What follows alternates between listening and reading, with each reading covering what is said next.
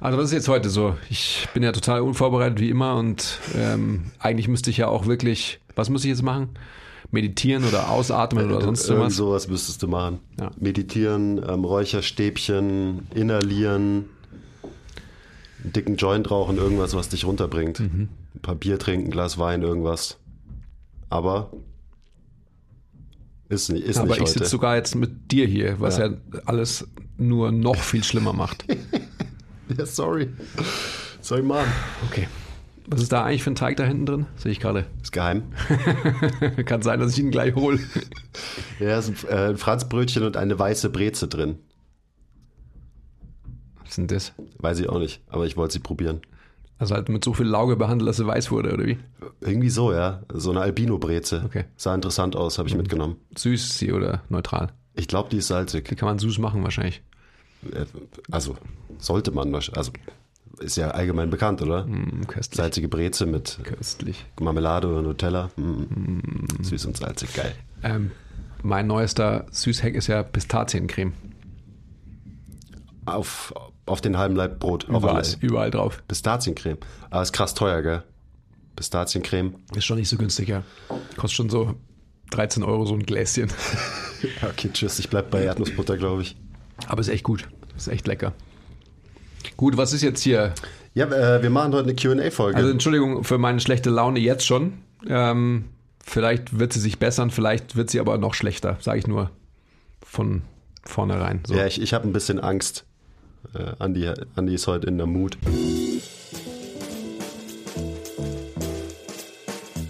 Aber ich habe ähm, ich hab gleich die perfekte Frage für dich. Die ist auch speziell an dich gestellt worden. Okay, pass. An den Andi. Wie lebt man ein gutes Leben? Damit fangen wir jetzt mal an. Also wir beantworten heute eure Fragen, die wir äh, über, über Instagram von euch bekommen haben. Nicht alle, aber so ein paar suchen wir uns raus. Also Andi, erzähl doch mal. Boah. Wie soll man, wie soll man da jetzt an, anfangen? Das ist ja ein, eine Podcast zwölffolgige Frage. So. Ja, aber du hast jetzt nur so fünf, vielleicht zehn Minuten Zeit, maximal. Wie lebt man ein gutes Leben? ähm, wie kann ich das zusammenfassen?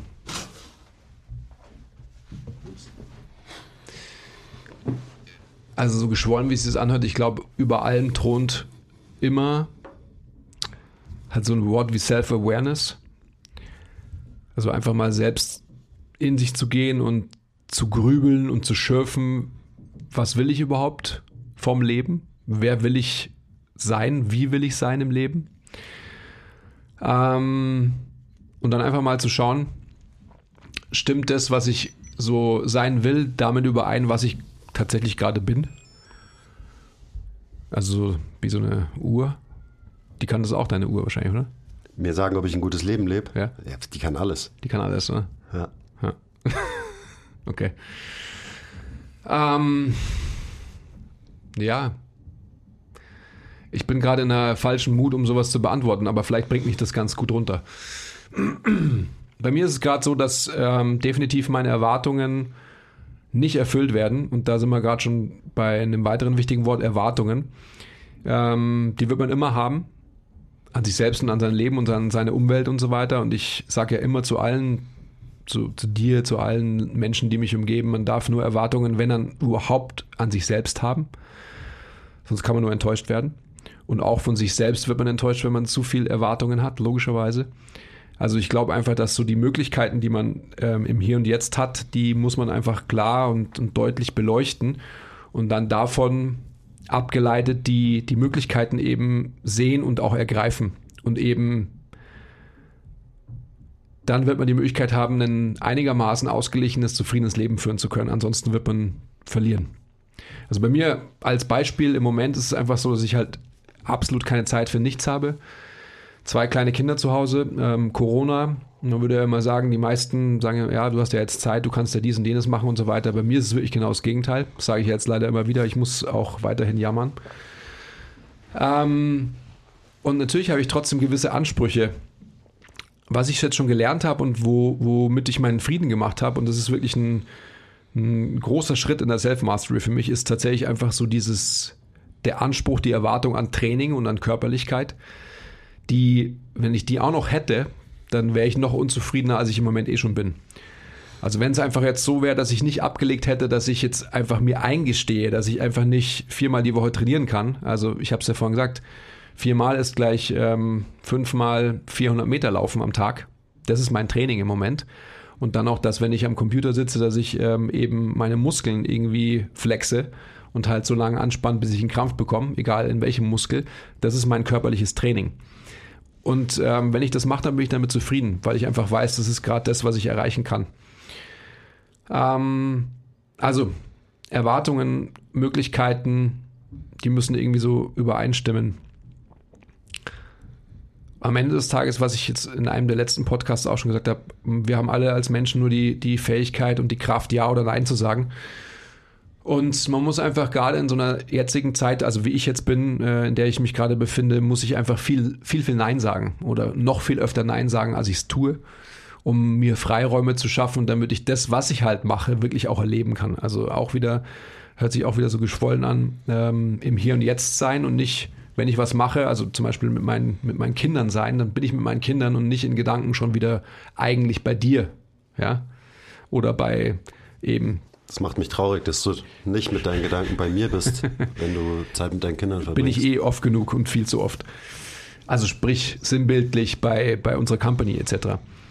Ähm, ja, was soll ich noch weiterhin dazu sagen? Also wie gesagt, ich bin jetzt, ihr merkt schon, ich bin so aufgebracht über, über so viele Dinge gerade im, in meinem Leben und in meiner Situation, dass ich da jetzt so biased bin auf eine negative Art, dass ich gar nicht gute Ratschläge geben kann, glaube ich im Moment. Ich, du hast es eigentlich ganz gut auf den Punkt gebracht, finde ich. Na, weiß nicht. Ich glaube, das Wichtige ist eben, selbst mal genau hinzuhorchen, was man will. Also was sind die eigenen Werte? Was sind wirklich die eigenen Werte? Wie wie mutig ist man, die eigenen Werte für sich und sein Leben überhaupt zu definieren, sich zu trauen, zu sagen, ja, das will ich, auch wenn vielleicht die Gesellschaft oder die oder der Partner sagt, ähm, das darf man doch nicht oder sonst irgendwas. Ich glaube, dann ist man schon ziemlich weit. Und wenn man sich dann auch an diesen Werten orientiert, auch wieder Mut aufbringt und sich daran orientiert und es auch durchzieht, ich glaube, dann ist das die Grundlage dafür, dass man ja, glücklich und zufrieden sein kann und dann am Ende des Tages auch ein gutes Leben führt. Gute Antwort. Ja, das musst du ja jetzt auch sagen.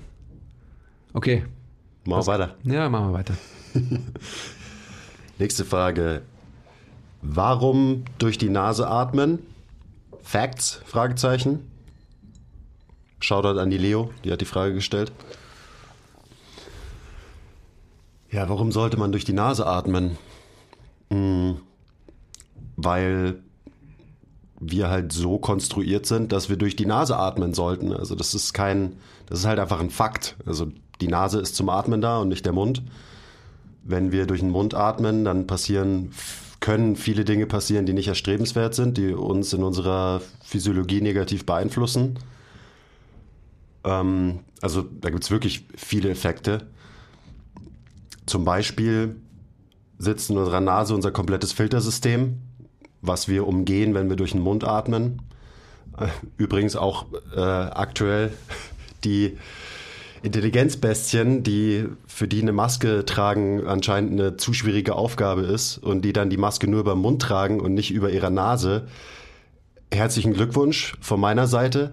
Wenn du, wenn es zu viel ähm, verlangt ist, dass du die Maske über Mund und Nase trägst, dann solltest du sie eher nur über deiner Nase tragen und nicht nur über Mund. Oder man macht einfach beides und ist kein Depp. Aber das ist nur so einfach so dumm, wenn ich das sehe. Wir atmen durch die Nase. Die als einzige, ähm, der einzige Zeitpunkt, wenn wir nicht durch die Nase atmen, ist in einer gestressten Situation, wenn wir zum Beispiel uns anstrengen körperlich, also wenn der Puls sehr hoch ist. Das heißt, ist, Mundatmung ist eine Stressstrategie, allgemein gesprochen. Und auf die sollten wir eben nur switchen, wenn wir tatsächlich echten Stress erleben, wie zum Beispiel ein sehr intensives Training. Dann ist es vollkommen klar, dass du durch den Mund atmest, weil du einfach noch mehr und schneller ähm, den Gasaustausch quasi beschleunigen kannst. Aber wenn das passiert, wenn wir irgendwo rumsitzen oder so, dann ist es ein schlechtes Zeichen, weil dann greifst du auf eine Stress-Notfallstrategie in einem Moment zurück, in dem du eigentlich entspannt sein solltest. Hm. Könnte man ja auch gleich wieder den Bogen schlagen zur Frage vorher und zum Leben an sich und so weiter. Also Nasenatmung ist 15 bis 20 Prozent effizienter als Mundatmung, sprich du ähm, hast den gleichen Outcome, die gleiche Versorgung deiner Zellen mit Sauerstoff, bloß eben mit einem 15 bis 20 Prozent geringerem Energieaufwand. Und alleine das zeigt uns, dass das wahrscheinlich der optimale Zustand ist, wenn es effizienter ist, weil wir immer nach Effizienz streben als Menschen. Wir atmen automatisch mehr mit dem Zwerchfell, wenn wir durch die Nase atmen, weil das eben das Atemmuster ist, das wir in Ruhe einfach verfolgen. Wir produzieren ähm, Stickstoffmonoxid, wenn wir durch die Nase atmen. Stickstoff, Stickstoffmonoxid ist super geil, das öffnet unsere Blutgefäße, unsere Kapillaren, das kann den Blutdruck senken. Ähm, es wirkt antiviral, auch wieder gar nicht so uninteressant in der aktuellen Zeit. Ähm, also es hat viel mit dieser Filterfunktion in der Nase zu tun und das passiert nicht, wenn wir durch den Mund atmen. What else? Ich würde ich würd einfach so diesen, diesen overarching äh, Gedanken nochmal bringen, was ich ja immer sage, wenn es um Atmung geht. Atmen ist Information. Also wenn du den Unterschied hast zwischen Nasenatmung und Mundatmung, dann ist es das, was der Quiz gerade gesagt hat. Wenn ich durch die Nase atme, dann wird mein Nervensystem immer einen gewissen Zustand der Ruhe programmiert bekommen, also die Information bekommen. Sobald ich den Mund öffne zum Atmen, also jetzt, was wir hier haben, ist einfach eine Aktion. Wir haben einen gewissen äh, Stresspegel. Wir haben definitiv einfach irgendwie einen Performance-Druck, weil wir euch was erzählen. Heißt also, das heißt, dass unser Stresslevel ähm, eben erhöht ist. Wenn ich also den ganzen Tag, was ich gerade habe, ähm, vermeintlich durch den Mund atme, weil ich dauer gestresst bin, dann kriegt mein Nervensystem auch dauerhaft die Information, es ist ein Stressor vorhanden. Und das Nervensystem unterscheidet nicht, ob der Säbelzahntiger hinter der Ecke lauert oder ob es nur der Quiz ist. Also von dem her ähm, ist es ganz wichtig, dass, dass das für mich einfach so das overarching Theme von dem Ganzen ist, dass wir verstehen müssen, dass, dass die Nase dazu ist zum Atmen und zum Atmen in Ruhe, was der Quiz gesagt hat, und alles andere immer eine Stressantwort bedeutet. Also sobald ich die Nasenatmung verlasse und durch den Mund atme, werde ich immer meinem Gehirn und allen Funktionssystemen, die darunter liegen, eben die Information geben, okay, es ist Stress in Verzug. Und in dieser Situation sind die meisten von uns. Durch ähm, dauerhafte Impulse, durch dauerhaften Input, der vermeintlich immer irgendwie im äh, Fight-of-Flight-Stresssystem ist. Mhm.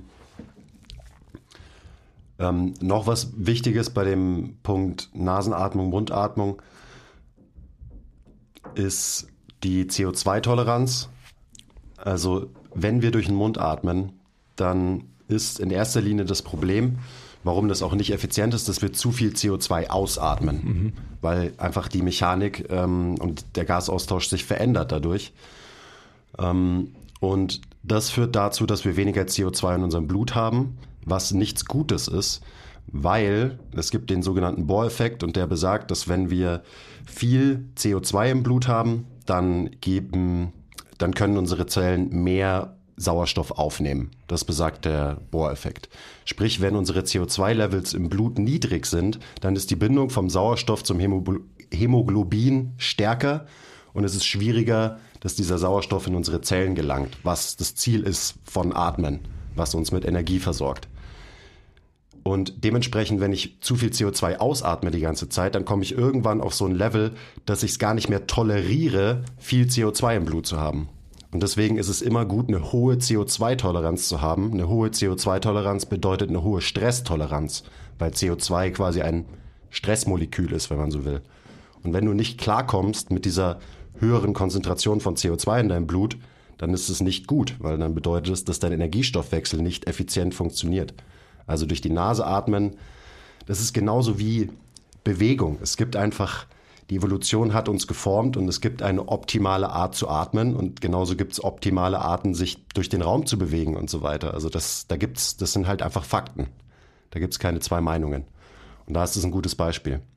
Und dementsprechend wird man immer tendenziell seine CO2-Toleranz erhöhen, wenn man viel und auch lange durch die Nase atmet, also zum Beispiel auch unter Belastung. So kann man das Ganze trainieren. Es ist so eine, es ist vermeintlich irgendwie was, was Kleines, was aber riesen Auswirkungen haben kann auf den menschlichen Organismus. Sowas wie atmest du erstmal durch die Nase und durch den Mund. Und wahrscheinlich sollte man sich darüber erstmal Gedanken machen und danach kann man sich über die ganze Biomechanik, die noch dahinter steckt, Gedanken machen. Wo kannst du hinatmen und wie ist dein Atemmuster, bla bla bla. Aber erstmal, wenn du ein Mundatmer bist, dann solltest du was dagegen unternehmen. Punkt. Ja, weil du, also wenn du jetzt die Biomechanik auch ins Spiel bringst, also alle, alle Funktionssysteme ähm, darunter, sage ich jetzt einfach mal, sind determiniert durch die Art, wie du atmest. Also wenn du durch den Mund atmest, dann wird dein, deine Biomechanik sich dementsprechend anpassen müssen. Also hast du ja eingangs mit dem Laufen erklärt. Ja. Also es ist einfach ganz klar. Das muss uns einfach bewusst sein. Kleiner Fun Fact, ähm, auch jetzt zum Abschluss von der Frage. Es geht sogar so weit, dass wenn Kinder im, in, in der, ihrer Entwicklung, wenn sie jung sind, viel durch den Mund atmen, dass sich das Gewi äh, Gesicht von diesen Kindern komplett anders strukturell entwickelt als bei Kindern, die durch die Nase atmen. Also Leute, die kein Kinn haben und keinen ausgeprägten Unterkiefer, die haben höchstwahrscheinlich in ihrer Kindheit viel durch den Mund geatmet und dementsprechend hat sich ihr Gesicht, ihre Struktur anders entwickelt. Und sowas wie zum Beispiel ähm, hohe Wangenknochen, was ja auch als ein Schönheitsideal gilt, sowas bildet sich nur aus, wenn wir in diesem Alter, wo sich diese Strukturen entwickeln, durch die Nase atmen. Und dementsprechend macht es auch Sinn, dass das ein Schönheitsideal ist, weil das einfach ein Zeichen von Gesundheit ist. Es ist ein Zeichen dafür, dass wir gut atmen können. Also die Struktur von unserem Gesicht entwickelt sich je nachdem, wie wir atmen. Das ist äh, ein ziemlich interessanter Fakt, finde ich. Also eine klassische Kompensation, wenn man äh, viel durch den Mund atmet, gerade eben im Heranwachsen, ist, dass man kein Kinn hat und dass der Kopf nach vorne wandert um seine Atemwege quasi künstlich zu öffnen als Kompensation. Also ja, wir haben es wir schon gesagt, Atmung beeinflusst jedes einzelne System im Körper. Und sogar so weit, ähm, wie wir aussehen, wie die Struktur unserer Knochen ist. Atmung ist ziemlich wichtig. Gut. Hast du noch was oder machen wir mal, machen wir mal eine die nächste Frage. Was haben wir denn hier noch? Hm, hm, hm. Ja, genau, ich habe eine, die könnte dich ein bisschen aufregen, deswegen will ich dir die auf jeden Fall stellen. Ähm, Gewichtheberschuhe. Sinnvolles Hilfsmittel oder Schummelei? Verstehe die Frage nicht. Shoutout Broselinho. Verstehe die Frage nicht. Ja, ist es nicht Schummeln, wenn ich, ähm, oh, wenn ich meine Fersen erhöhe für eine Kniebeuge? Sind wir da echt immer noch? Ja.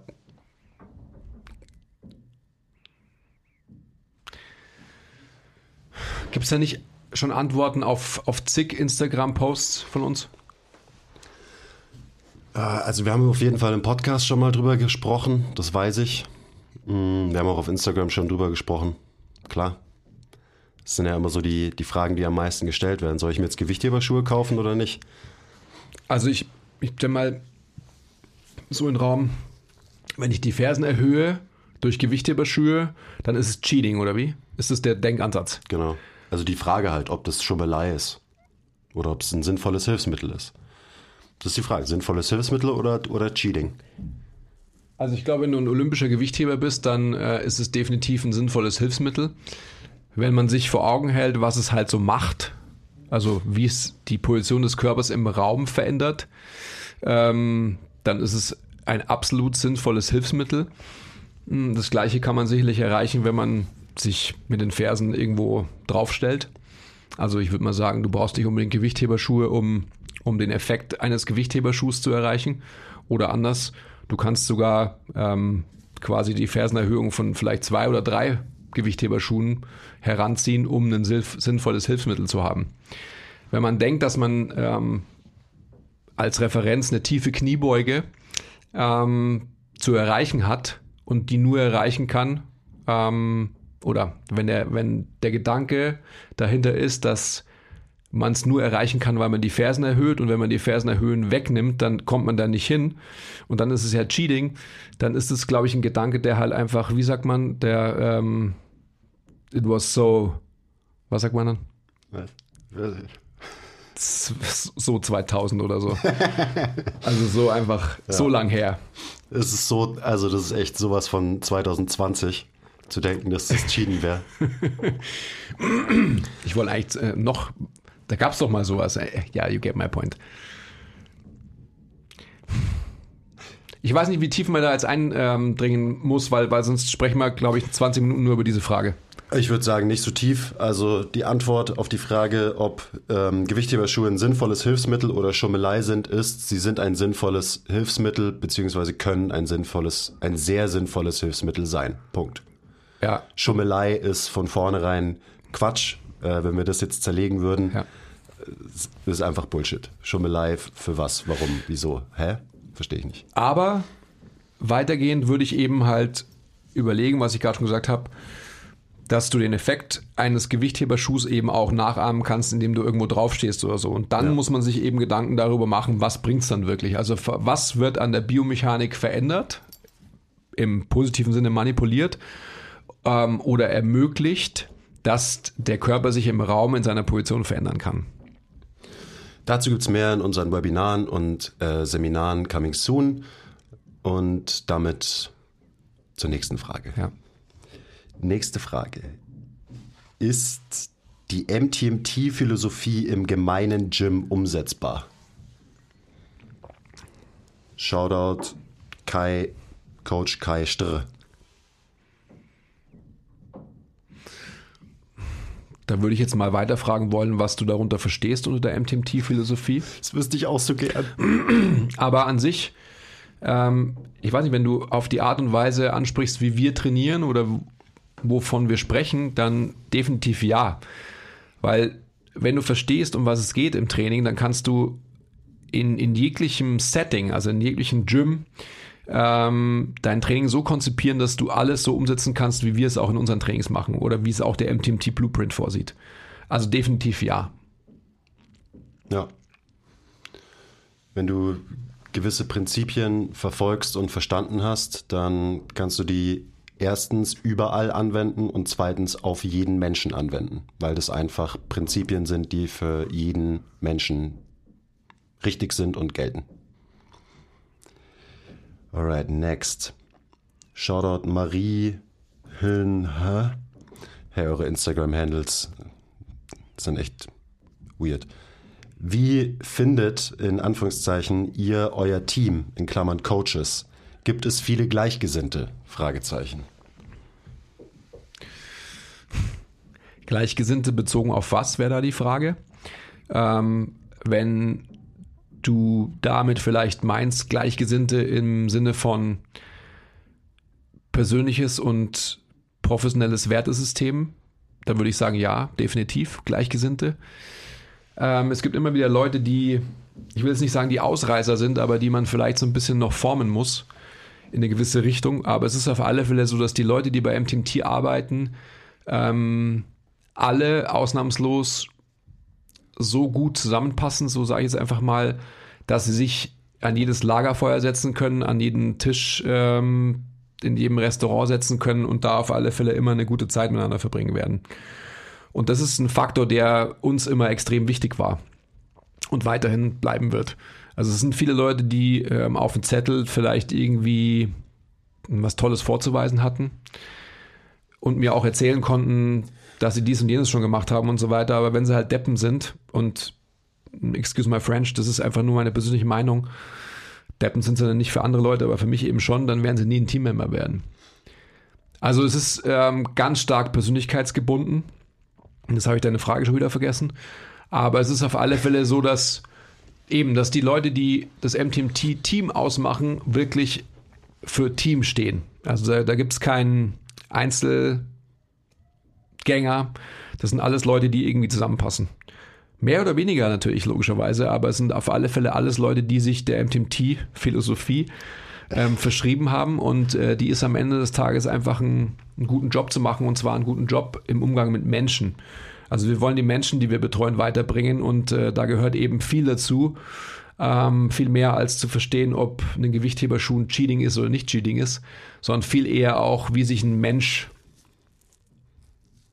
behandelt fühlt, fühlen will, gefühlt werden will, wie man Menschen behandeln muss. Hm.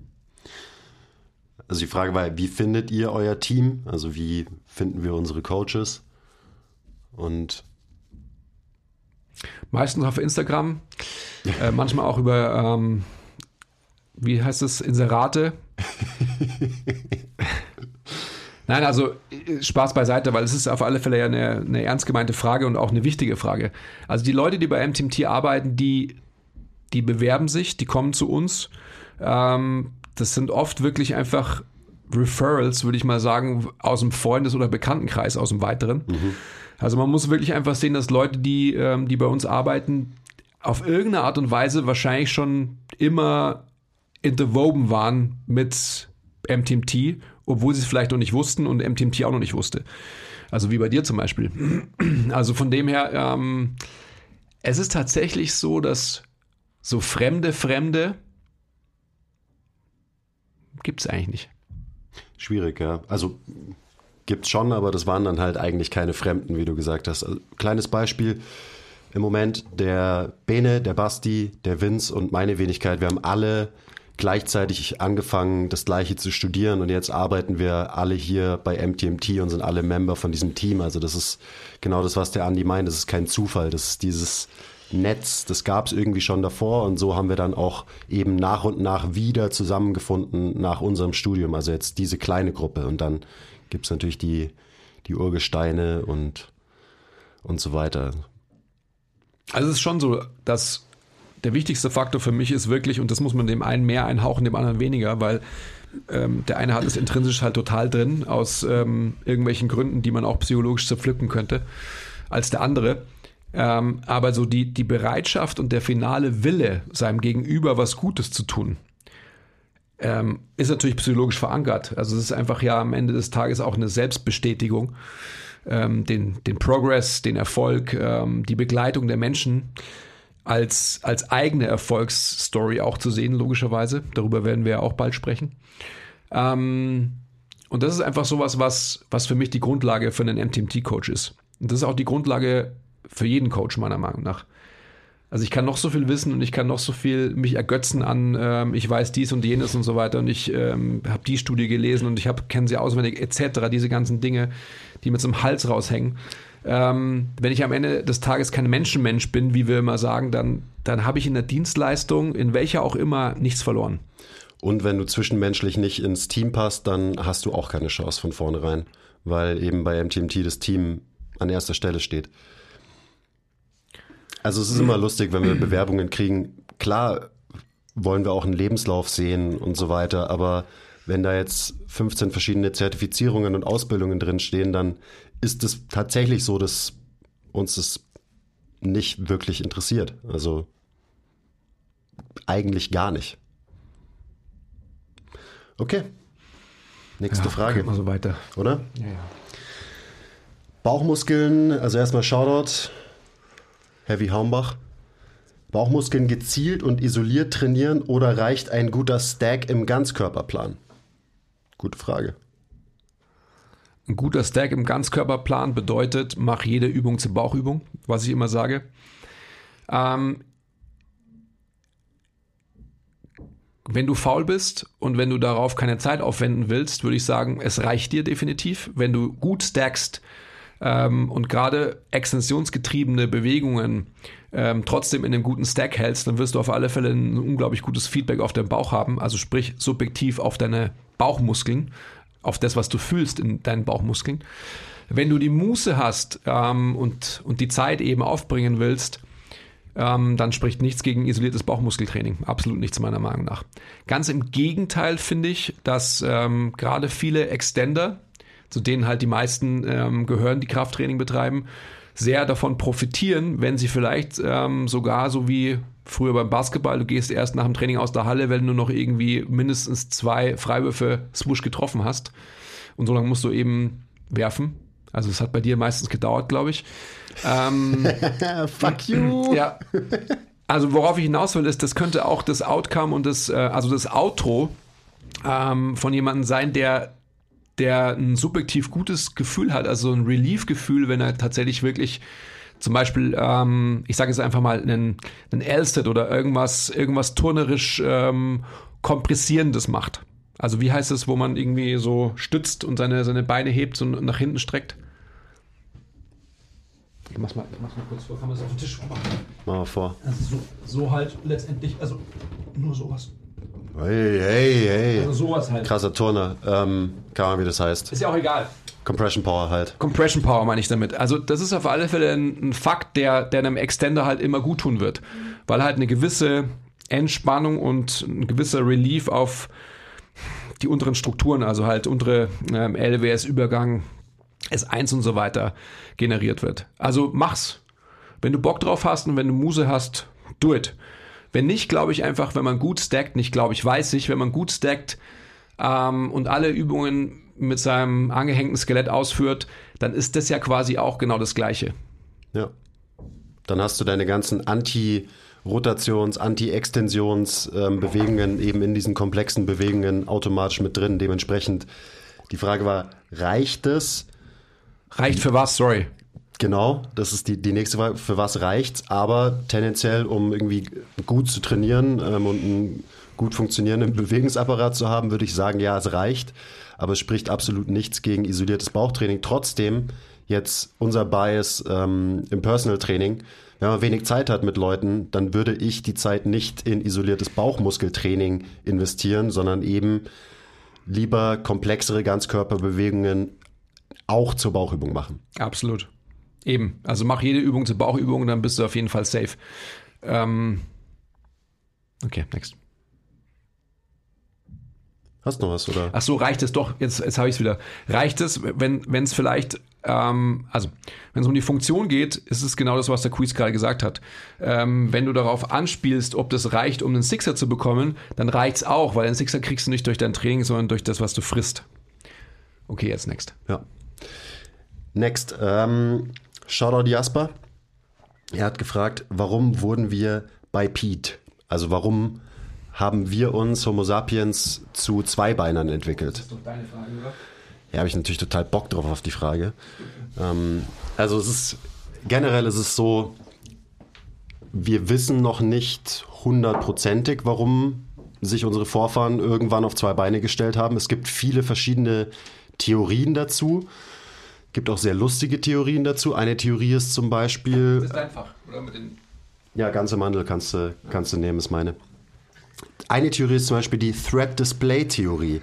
Und die besagt, dass, ähm, dass unsere Vorfahren irgendwann aufgestanden sind, vor allem die Männchen, um ihren Penis zu zeigen und den eben als Threat Display Organ ihren ähm, anderen Männchen gegenüber präsentieren konnten. Das ist meine Lieblingstheorie. Die ist höchstwahrscheinlich falsch, aber ich finde sie trotzdem super geil. Kommen wir mal zur wahrscheinlicheren äh, Theorie. Ähm, irgendwie haben wir uns ja in der, im Prozess der Evolution dann irgendwann dahin entwickelt. Irgendwann vor vier bis sechs Millionen Jahren haben wir angefangen aufzustehen. Also nicht wir, sondern unsere Vorfahren.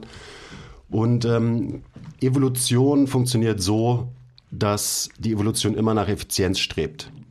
Und dementsprechend muss diese Entwicklung mit einer verbesserten Effizienz einhergehen, sonst hätten wir uns nicht so entwickelt. Das ist einfach so, wie die Evolution eben funktioniert. Und das Ganze hängt auch mit ähm, Klimawandel zusammen, der eben vor vier bis sechs Millionen Jahren, als unsere Vorfahren langsam angefangen haben aufzustehen, einherging. Und dieser Klimawandel hat dazu geführt, dass, dass es weniger Bäume und mehr Savanne gab. Sprich, unsere Vorfahren haben in Bäumen gelebt. Wenn es weniger Bäume gibt, dann ja, schon mal ein Grund irgendwie, vielleicht ein bisschen mehr auf dem Boden rumzulaufen. Und dann ist eben die Frage, wie läufst du effizient auf dem Boden rum? Und dann ist es anscheinend so, dass langfristig zweibeinig sich zu bewegen effizienter war und Energie gespart hat. Und dementsprechend sind unsere Vorfahren irgendwann aufgestanden. Hat natürlich in dieser neuen, veränderten Umgebung, also sprich ähm, Savanne, viele Vorteile, wie zum Beispiel, dass du weiter sehen kannst, weil wenn sich das Skelett so verändert, dass wir aufstehen, dann wächst unsere Wirbelsäule nicht mehr hinten aus unserem Kopf raus, sondern unten aus unserem Schädel raus. Dementsprechend können wir eben in die Ferne gucken, können Beute von weit weg sehen, wir können Feinde von weit weg sehen und so weiter. Also das wäre der evolutionäre oder einer der evolutionären Vorteile von dieser Entwicklung. What else? Hm. Was ich einen interessanten Fakt finde, ist, dass wir die einzigen Zweibeiner sind auf dem Planeten. Also die einzigen zweibeinigen Säugetiere auf dem Planeten. Finde ich irgendwie crazy, wenn man überlegt, dass es über 4000 verschiedene ähm, Säugetierspezies gibt. Also scheint, ein ganz gute, scheint eine ganz gute Entwicklung gewesen zu sein, weil hat uns Homo sapiens auf jeden Fall dabei geholfen, den Planeten zu dominieren. Ja, also runtergebrochen, verbesserte Effizienz, weniger Kalorien für Fortbewegung. Und was das dann auch noch alles für Folgen hatte, ist ja auch nochmal ein ganzes Buch, nämlich dass unsere Hände frei wurden, um andere Sachen zu machen, zum Beispiel Werkzeuge zu benutzen ähm, und so weiter und so weiter. Also einfach das Einsparen von Kalorien durch eine bessere Fortbewegung gibt Kalorien frei für besser denken, die Entwicklung von unserem Gehirn. Also da hängt so viel dran, wie zum Beispiel, dass sich unsere, die Größe von unserem Gehirn oder von dem unserer Vorfahren, weil das war dann immer noch eine andere Spezies, über einen Zeitraum von ungefähr 600.000 Jahren verdoppelt hat, was auch nach wie vor, es gibt Theorien, warum das passiert ist, aber trotzdem wissen wir immer noch nicht, warum das passiert ist, diese rasante Entwicklung. Was man auf jeden Fall sagen kann, ist, dass der Fakt, dass wir uns so entwickelt haben, dass wir auf zwei Beinen gehen können, auf jeden Fall massiv dazu beigetragen hat. Aber wahrscheinlich sind es einfach sehr viele Faktoren, die dazu beigetragen haben. Ja, das wär's. Das wäre mein evolutionsbiologischer Ausflug. Das reicht ja erst einmal. Ja. Köstlich. Super spannendes Thema. Ja, ähm, Shoutout ganze Mandel Alnatura. Die haben, genau, die haben genau richtig viel Salz drin, ja. Geil. Süß und salzig. Das waren übrigens ähm, meine Geburtstagskuchen ähm, Hacks. Habe ich dir erzählt, oder? Nee? Schoko Brownies mit weißer Schokolade und Salz im Teig und Meersalzflocken oben drüber. Hast du dir selber gebacken zum ne- Geburtstag? Die Hanna natürlich. Ach so. Schon, was ist denn jetzt los? So chewy waren die auch und so. Ach, so, Geil. so köstlich. Ja. Also wirklich gut.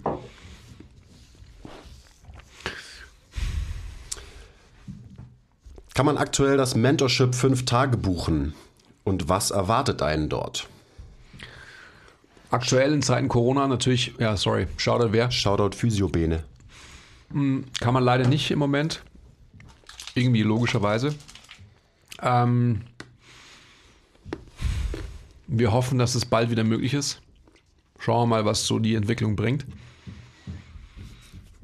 Erwarten kannst du alles, was du willst. Also jeder, der zu uns zum Mentorship kommt, ist absolut frei in seiner Gestaltung der Zeit. Bei einem Fünftages-Mentorship haben wir auf alle Fälle die Möglichkeit, dass, dass du mindestens zweimal im Team trainierst, äh, was ein wesentlicher Baustein von uns ist. Also im Mentorship, wir sind immer fest davon überzeugt, dass man nicht besser lernen kann, als live und direkt an der Praxis teilzunehmen. Mm, Das ist ein ganz wichtiger Punkt. Dann haben wir natürlich immer die Möglichkeit, dass wir unsere Montags-Skill-Meetings ausweiten auf unsere Coffee Talks.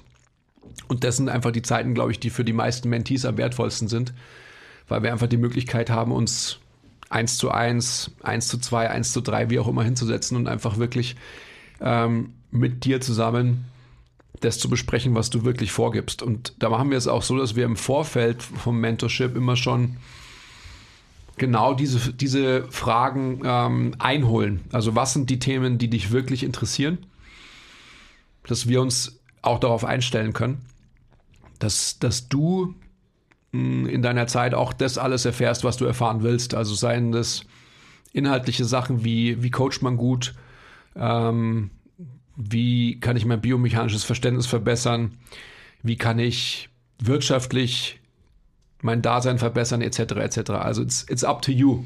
Am Ende haben wir einen, einen gewissen festen Plan, der halt einfach so bestimmt ist durch, durch die Fixtermine, die wir haben, also sprich durch unsere Skill-Meetings, durch unsere Teamtrainings und durch unsere Kundentermine. Aber an denen kannst du frei teilnehmen. Wir schauen dann, dass wir, wenn wir jemanden wirklich eine Woche da haben, den tatsächlich auch, wie sagt man, konsekutiv bei Menschen, bei Membern mitschicken, dass man auch einfach nicht nur jemanden einmal betreut sieht, sondern gerade wenn man fünf, äh, fünf Tage da ist, dass man halt, wenn jemand zum Beispiel dreimal in der Woche zu uns kommt, zum Beispiel Montag, Mittwoch, Freitag, dass man den wirklich auch dreimal begleiten kann, weil man einfach wirklich sieht, ähm, dass das halt was anderes ist, als wenn man jemanden nur einmal betreut sieht. Also, it's up to you. Ja. Also das Lernen in der Praxis einerseits in unseren Teamtrainings, andererseits natürlich du hospitierst bei unseren Sessions. Also du shadowst quasi immer einen Coach. Du kannst Fragen stellen zu dem, was du da so siehst und so weiter. Und ich glaube, das, was dieses, unser Mentorship und dieses Format auszeichnet, ist eben genau das, dass es keinen Friss- oder Stirb vorgegebenen Plan gibt, sondern du bestimmst einfach selber, was, was willst du lernen, was willst du wissen. Und dann geben wir dir eben den Input, den du gerne haben willst von mhm. uns. Es ist auch so, dass wir, also so mache ich immer, wenn ich, wenn ich ähm, Leute habe, die, die mich begleiten, dass ich tatsächlich einfach dazu aufrufe, hier und jetzt, wenn eine Frage entsteht, die gar nicht aufzuschreiben, sondern sofort zu fragen, weil es im Endeffekt so ist, dass ähm, alle Member, die ich betreue, wissen von vornherein, dass bei mir immer viele Leute mitgehen. Und von dem her ist es einfach so, dass die schon immer wissen, ah, heute wird, viel, viel, wieder, wird wieder viel gelabert, weil der Andi wieder irgendwelche Fragen beantworten äh, will, äh, hochtraben oder sonst was. Also es ist mir immer ein ganz, ganz wichtiger Punkt, weil ähm, da ergeben sich total interessante Diskussionen und je nachdem, was man eben für einen für einen Wissensstand mitbringt, ähm, kann man dann einfach halt, glaube ich, am, am aller, allerbesten lernen, wenn man sofort äh, in the weeds geht und, und Dinge anspricht und beantwortet. Ja, unbedingt. Also es gibt, es gibt keine Art da draußen ja. besser und praxisnäher zu lernen als ein Mentorship bei uns. Facts. Ja, und das Schöne ist eben, du hast, ich meine, du hast gerade schon gesagt, dann hören wir auch schon auf. Die Inhalte bestimmt immer der, der zu uns kommt. Und das ist halt das Coole daran, finde ich. Ja. Also, wir hatten natürlich auch schon die Fälle, dass Leute gekommen sind und gesagt haben, ja, boah, weiß ich jetzt gar nicht, was ich so speziell fragen soll. Dann gibt es natürlich auch Guidance von uns, das ist ja auch vollkommen klar. Aber an sich ist es dann so, wenn man sich da mal getraut hat, äh, Fragen zu stellen und nicht denkt, dass man sich outet, ähm, dass man irgendwas nicht weiß, was ja eh Bullshit ist, ähm, dann werden das einfach so intensive Gespräche. Und alle Mentis, die bei uns waren, ähm, ja, mit denen haben wir alle noch Kontakt, die berichten ja alle immer noch gern darüber.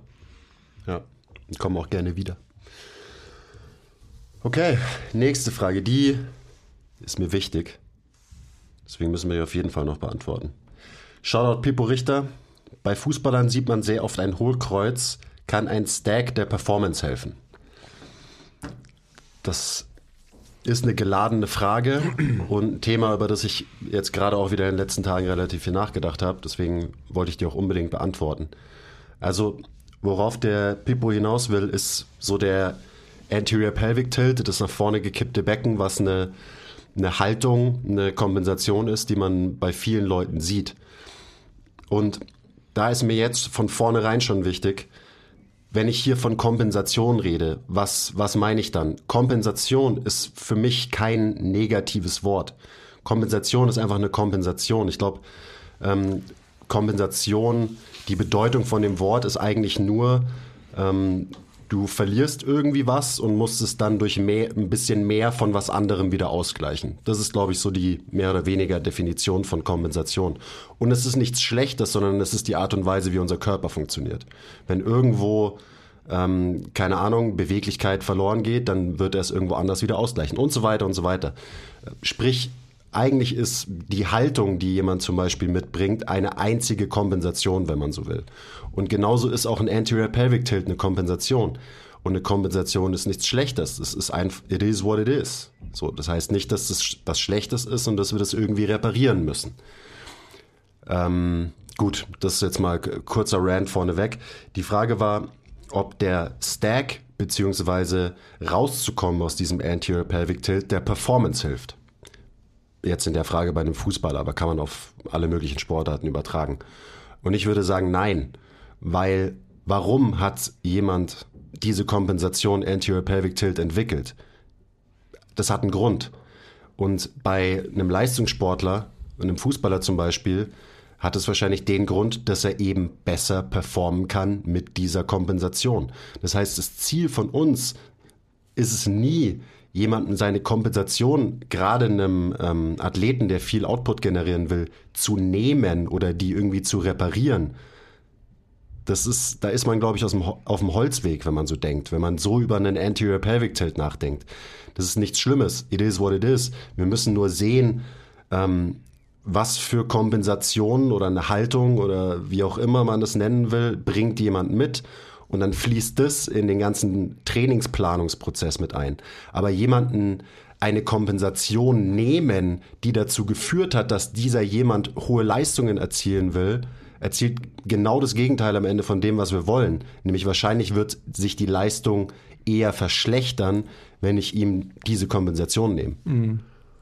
Das ist ein ganz ganz wichtiges Thema, weil wir reden sehr viel von Extensionsmustern und von Anterior Pelvic Tilts und so weiter, weil das halt einfach ähm, spezielle Kompensationen sind, die man sehr oft sieht, gerade in unserem Feld, eben bei Leuten, die viel Krafttraining machen.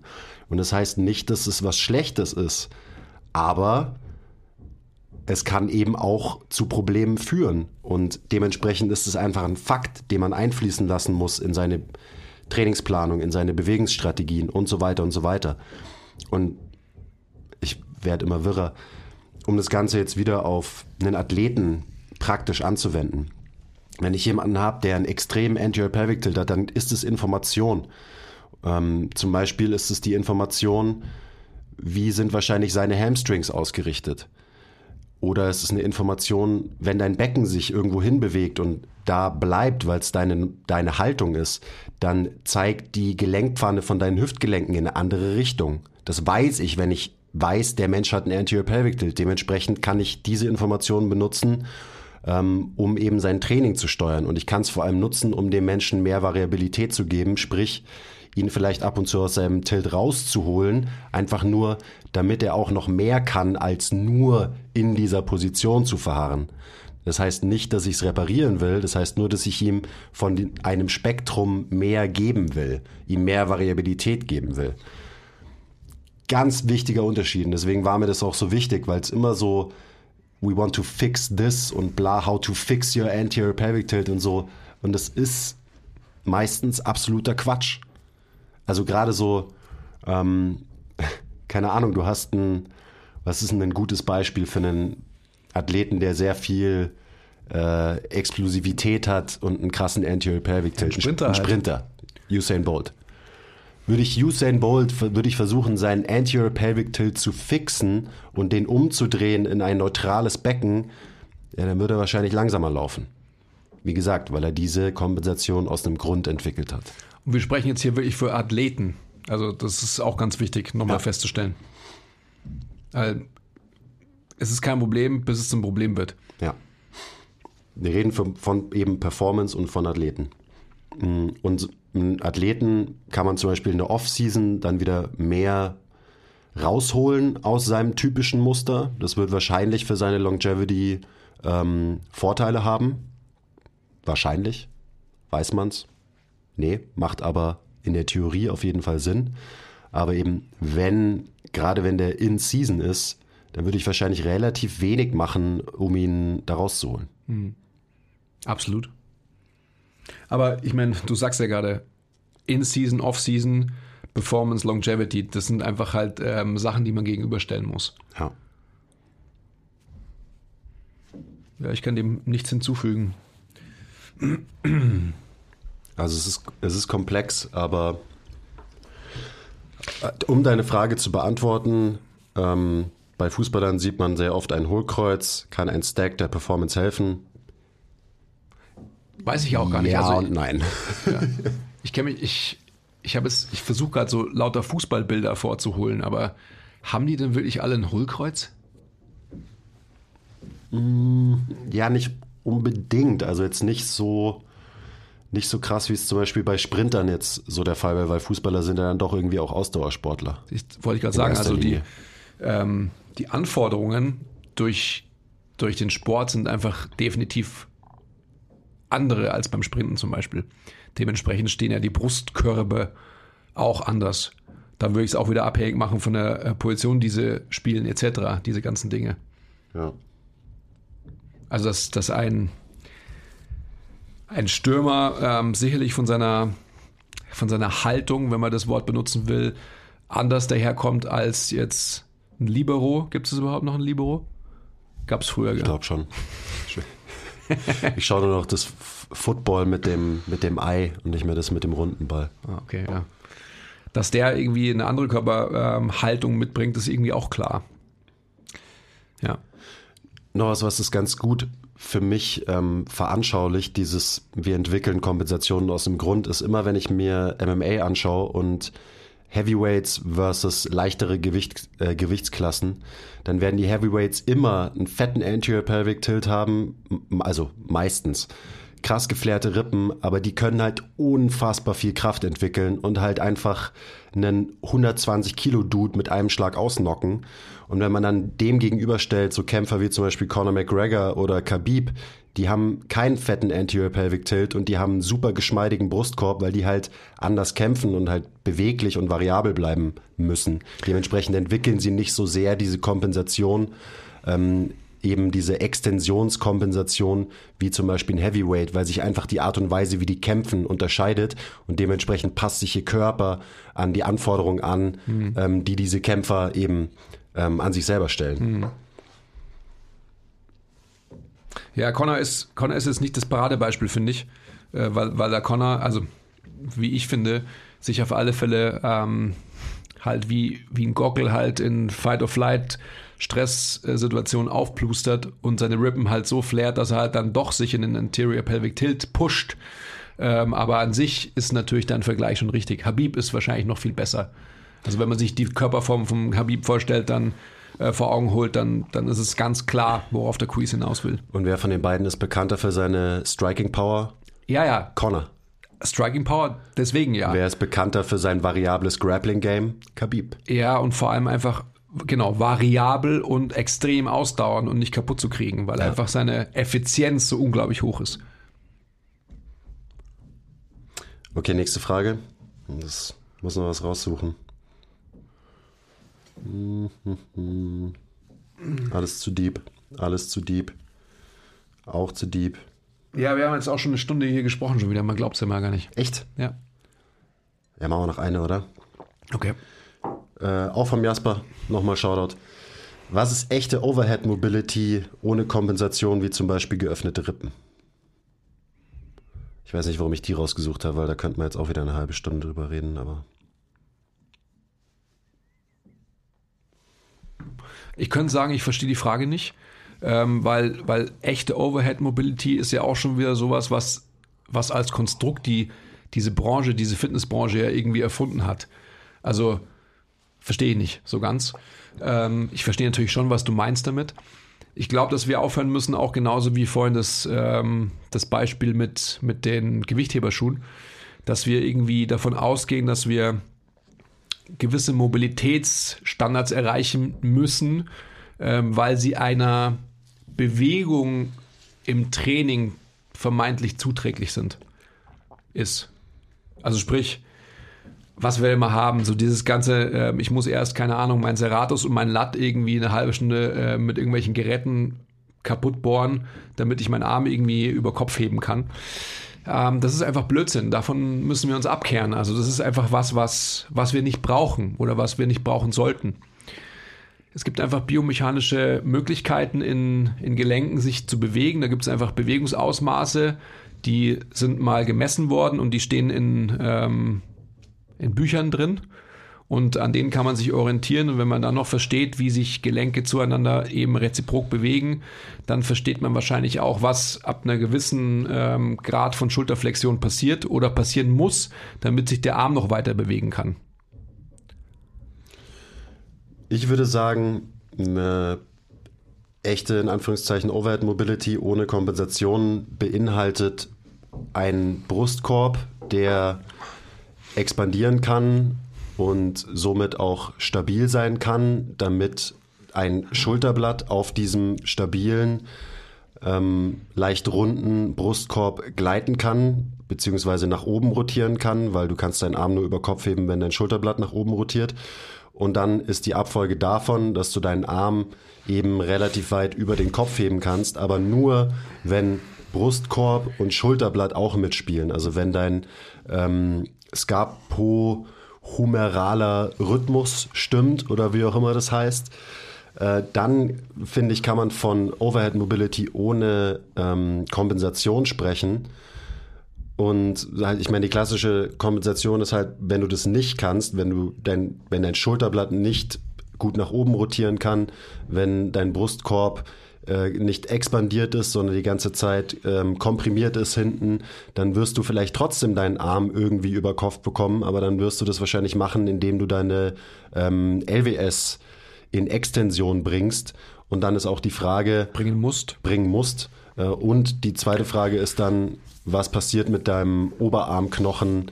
Ähm, in der Gelenkpfanne. Also bewegt er sich so, wie er sich bewegen sollte? Wahrscheinlich eher nicht. Wahrscheinlich wird da ein bisschen mehr Wear and Tear passieren und es wird ein bisschen mehr Belastung auf eben so kleinere Strukturen kommen. Und das wäre für mich Overhead Mobility mit Kompensation. Ähm, aber das ist alles eben komplexer, als man denkt. Also für eine, ich glaube, eine kompensationsfreie Schulterflexion von 180 Grad gibt's nicht. Also ich glaube, das kann einfach niemand erreichen. Auch wieder, heißt nicht, dass es schlimm ist, weil Kompensationen sind nicht schlimm. Ähm, aber ja, das wäre jetzt so meine Antwort drauf. Ja, Kompensation ist ja, also so wie du es definiert hast, jetzt gerade und vorhin auch, einfach nur die effiziente Umsetzung in eine Aufgabe. Also sprich, wenn ich halt dieses Beispiel immer, wenn ich oben aus dem Schrank was rausholen muss und ich komme da, ähm, ich komme nur bis 160, unter diesen Maßgaben, die du gerade ausgegeben hast, dann werde ich halt irgendwann mal letztendlich äh, meine LWS noch mit ins Spiel bringen, um vielleicht noch höher greifen zu können. Das ist halt einfach dann eine situative Anwendung auf, auf diese Aufgabe, die ich habe. Ja. Also für die Praxis würde es jetzt zum Beispiel für mich bedeuten, wenn jemand halt unfassbar weit davon entfernt ist, ohne heftige Kompensationen seinen Arm 180 Grad über Kopf zu heben, dann würde ich den halt einfach nichts in dieser Position machen lassen, sondern dann macht er, macht er halt keine Overhead Press, sondern halt einen steilen, äh, steile Incline Bench Press zum Beispiel, weil das dann offensichtlich für seine Struktur besser geeignet ist, als ihn dahin zu zwingen, dass man sagt, ja, du musst aber Overhead pressen, weil Michael Boyle hat gesagt, man muss Push-Pull auch immer vertikal machen. vertikal heißt 180 Grad mhm. Schulterflexion. Also Arch jetzt mal deinen unteren Rücken so krass du kannst, damit du dir eben äh, diese, diese Range irgendwie ercheatest in dem Fall. Mhm. Wobei ich da, da muss ich eine Lanze kurz brechen für ihn. Das hat er ja genau eben nicht gesagt. Er hat ja mal gesagt, Männer über 40 ähm, sollten keinen Shoulder Press mehr machen. Sorry, Michael, das war auch. Ich wollte jetzt exemplarisch. Gar, ich wollte ihm gar nicht auf den Schlick. Ja. War nur exemplarisch. Ja. Ja, jetzt könnte man natürlich ähm, dagegenhalten, na gut, aber ähm, muss man das nicht können? So? Ja, für was? Ja, okay, gut. Danke. ja, das ist einfach nur eingehend ähm, genau auf das, was wir ins, ähm, am, am Anfang initial hatten mit den Gewichtheberschuhen. Ja. Ja, ist schon spannend. Also auch so, ich bin mal gespannt, wann wir uns dahin entwickeln, dass solche Fragen nicht mehr gestellt werden. Nicht, dass es, also nicht solche Fragen, Jasper an sich, ist natürlich eine gute Frage, sondern dass wir uns gar nicht mehr ähm, mit dieser, ja, wie soll ich das sagen, task-driven Denkweise irgendwie auseinandersetzen. Weil es ist einfach eine, die, die brauchen wir halt nicht.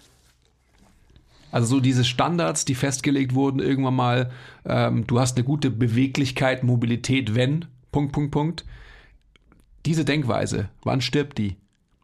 Es wird wahrscheinlich noch ein bisschen dauern, aber ich meine, wir geben ja unser Bestes, dass, dass das Verständnis da ein bisschen vorankommt. Also gerade diese ganzen, und da gibt es so viele falschen Standards unserer Branche, die einfach absolut keinen Sinn machen, die gehören einfach mittelfristig ausgemerzt. Und dann werden ganz andere Fragen gestellt werden. Das wird auf jeden Fall noch dauern, aber da kommen wir hin. Ist noch eine Frage machen oder reicht's für heute? Das reicht für heute. Reicht für heute. Dann noch ein kleiner Plug. Also jetzt, wenn wir schon gerade reden von äh, falsche Standards, Ausmerzen und so weiter. Ähm, wir starten unsere Webinar-Reihe bald. Ähm, da wird es sehr viel Input zu genau solchen Themen geben. Also ähm, stay posted. Denkt dran, wir haben Patreon. Wenn ihr uns unterstützen wollt, dann wissen wir das sehr zu schätzen. Großer Shoutout an alle, die uns bereits ähm, auf Patreon unterstützen. Vielen Dank. Ähm, ja, das wär's für heute. Vielen Dank. Wir haben euch lieb. Bis zum nächsten Mal. Fühlt sich jetzt besser, Andi? Schon, oder? Bisschen besser, ja. Es war schon ein bisschen therapeutisch jetzt der Podcast. Ja. Okay. Also. Bussi. Bye.